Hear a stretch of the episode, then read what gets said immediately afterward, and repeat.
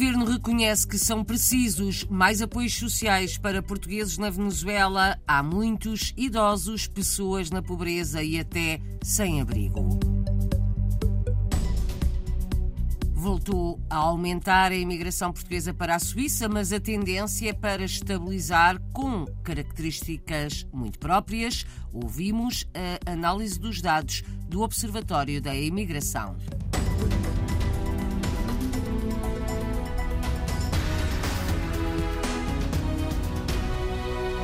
Portugal é um bom exemplo na digitalização da segurança social. O elogio é feito pela Comissão Europeia, aponta como uma das razões o facto de termos muitos imigrantes com descontos feitos em diferentes países. A lot of Portuguese have combined careers careers outside Portugal and inside. Nicolas Schmidt, comissário europeu dos direitos sociais, afirma que muitos portugueses tiveram carreiras contributivas para a segurança social em diferentes países. Uma das justificações que o comissário europeu encontra para o sistema de segurança social em Portugal ser um dos líderes na União Europeia, com a aposta na digitalização do sistema. Portugal is among the leaders. Portugal has made tremendous efforts in uh, digitalizing its own National Security System. Nicolás Schmidt, comissário europeu dos direitos sociais, acha que a segurança social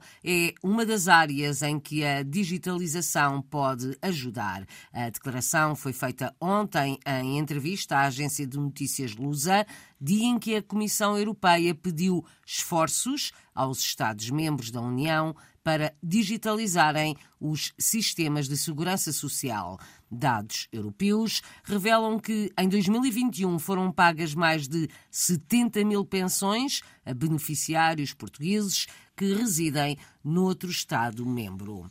A comunidade portuguesa na Venezuela precisa de mais apoios sociais, reconhece o governo. O secretário de Estado da Segurança Social admite que Portugal tem de reforçar as suas políticas para ajudar pessoas em situação de grande carência a viver na pobreza, em alguns casos até em situação de sem-abrigo. Depois de uma visita a vários lares de idosos e organizações de apoio social, Gabriel Bastos reconheceu que são precisas mais medidas. Sem dúvida, sentimos que é preciso reforçá-las, porque há aqui situações de grande vulnerabilidade social e económica e, portanto, situações de pobreza que é preciso enfrentar. Há aqui outro tipo de situações e desafios de médio e longo prazo que têm a ver com o envelhecimento também das nossas comunidades. Alguns desses casos, a institucionalização em lares e algumas dessas pessoas sem meios que permitam depois custear essa residência em lares de terceira idade. O governo já apoia financeiramente algumas instituições sociais portuguesas na Venezuela, mas é preciso mais a criação, há poucos dias, de um Conselho Social no país pretende que um trabalho da equipa consiga melhores resultados. Foram sete dias na Venezuela para dois secretários de Estado portugueses. O das comunidades admite que são necessárias alternativas de financiamento para os lares de idosos portugueses no país. Paulo Cafofo anunciou hoje, no final da visita, a criação de um grupo de trabalho em Lisboa para avaliar as políticas e os apoios disponíveis. O objetivo é apresentar alternativas para o financiamento de lares de idosos para a comunidade portuguesa envelhecida na Venezuela. Voltou a crescer a imigração portuguesa para a Suíça o ano passado. Foram quase 10 mil os portugueses que entraram para ficar no país, longe dos picos em 2013 e 2008, mas voltou a crescer. São dados do Observatório da Imigração. A tendência será para estabilizar o número de emigrantes portugueses para a Suíça tal como para a Alemanha e França. Ainda assim, é uma imigração mais qualificada que convive com outra sem qualificações. É mista a imigração portuguesa para a Suíça, considera e explica na RDP Internacional, Carlota Moura Veiga, investigadora do Observatório da Imigração. É um caso bastante característico Ou seja, a Suíça é uma imigração antiga, mas também continua a ser uma imigração recente. Há muitas redes de apoio, há muitas pessoas que vão para a Suíça e que depois, como há aquelas parcerias, a Suíça não faz parte da União Europeia, não é? Mas há, há acordos bilaterais que permitem a aquisição de nacionalidade e o que acontece é que as pessoas que foram para lá nos anos 60, 70, 80 ficaram, criaram famílias, criaram raízes tiveram lá os filhos e depois também permitem a que haja uma outra série de redes que levam a que pessoas menos qualificadas, através das famílias, vão trabalhar para a Suíça. E depois, a Suíça também tem outra característica, que é uma imigração muito qualificada, nomeadamente para as farmacêuticas, para os ateliês de arquitetura, na base artística,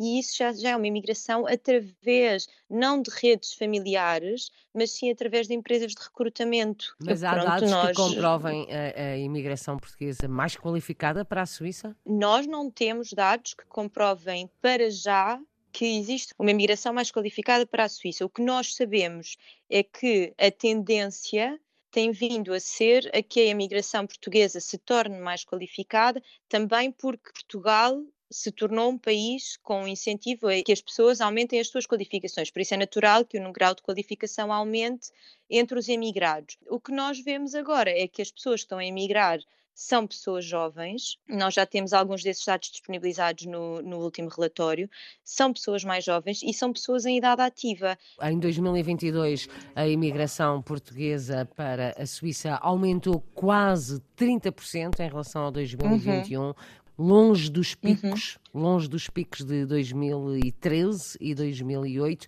Ainda assim, será que esta é uma tendência para manter? Foram quase 10 mil os portugueses que emigraram o ano passado para a Suíça. O que nós prevemos em relação à Suíça é que, juntamente com a Alemanha e França, seja um país em que a tendência seja para estabilizar o número de imigrantes total que entra por ano. Tendência para estabilizar a imigração portuguesa para a Suíça, de acordo com Carlota Moura Veiga, do Observatório da Imigração. De qualquer modo, é certo que há mais jovens a mudar-se em idade ativa, do mesmo modo, muitos reformados portugueses têm deixado o país e regressado a Portugal.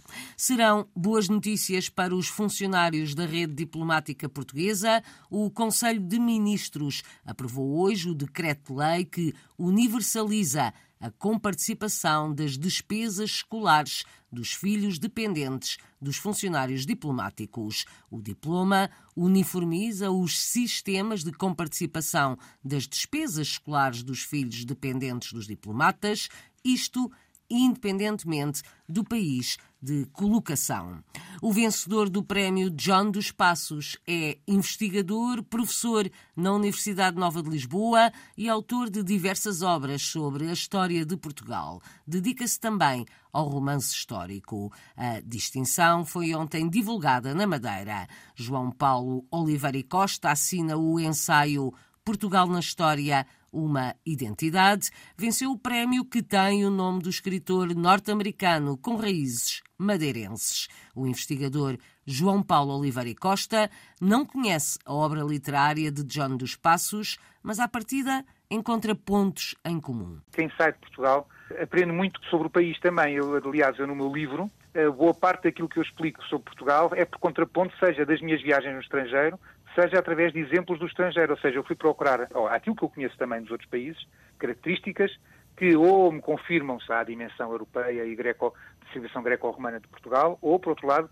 marcam as diferenças. João Paulo Oliveira Costa sente orgulho pelo prémio atribuído a uma obra que resulta de uma vida inteira de busca por aquilo que é a identidade portuguesa. A obra chama-se Portugal na História, uma identidade.